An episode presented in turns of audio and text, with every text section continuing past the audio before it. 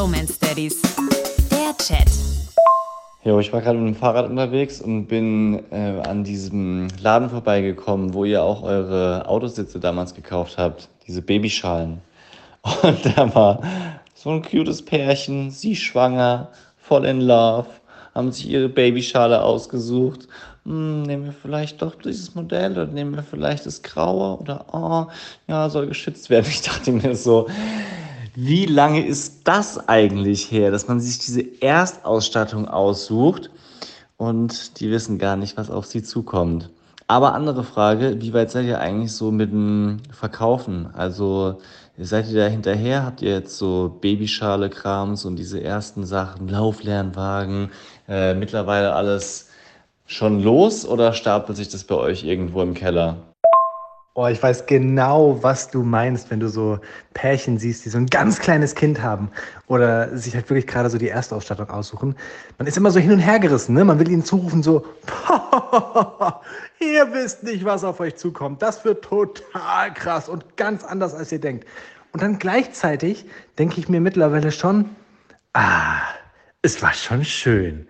Das, man hat irgendwie andere Themen, wenn die Kinder noch so klein sind. Weißt du, wie ich meine? Das ist so, es war schon eine fast entspannte Zeit, weil die Probleme waren so absehbar. Du wirst nicht schlafen, ja, man äh, weiß nicht, was passiert, aber das ist immer so, das ist so durchgehend gewesen. Und jetzt werden die Kinder größer und man hat ganz andere Probleme. Man sagt ja immer, glaube ich, größere Kinder, größere Probleme. Zum Thema Verkaufen, wir sind ziemlich hinterher. Also wir müssten mehr verkaufen.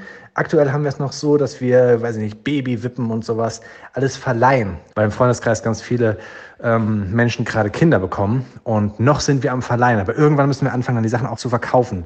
Wie ist es bei euch? Also erstmal machst du einen großen Fehler, wenn du sagst, oh, damals war es ja easy, oh, damals war es ja easy. Ja, klar, wenn du äh, so schlau wärst wie heute. Aber du hast damals auch nicht gesagt, naja, ich weiß ja, dass ich nicht schlafe, take it easy. Also da verklärt man ein bisschen die Vergangenheit, glaube ich. Und mit dem Verkaufen, ja, hier stapeln sich schon noch so ein paar Sachen, die man irgendwie nicht so schafft loszuwerden. Auf der anderen Seite ist auch nicht so viel Platz in der Wohnung. Und jetzt auch im Freundeskreis nochmal äh, Nachwuchs-News bekommen, was sehr, sehr gut ist, weil man da auch nochmal eine Möglichkeit hat, Sachen ja, mit gutem Gewissen weiter zu verschenken oder weiter zu verkaufen. Aber verleihen würde ich gar nichts. Also verleihen, das ist einfach irgendwie nicht mein Ding. Da weißt du nicht mehr, wo die Sachen sind, weißt nicht, wie du die zurückbekommst, man weiß nicht, wie soll man jetzt irgendwie damit umgehen. Das würde ich nicht machen. Aber äh, Babysitze, weil wir es davon hatten, da haben wir einen Abnehmer gefunden.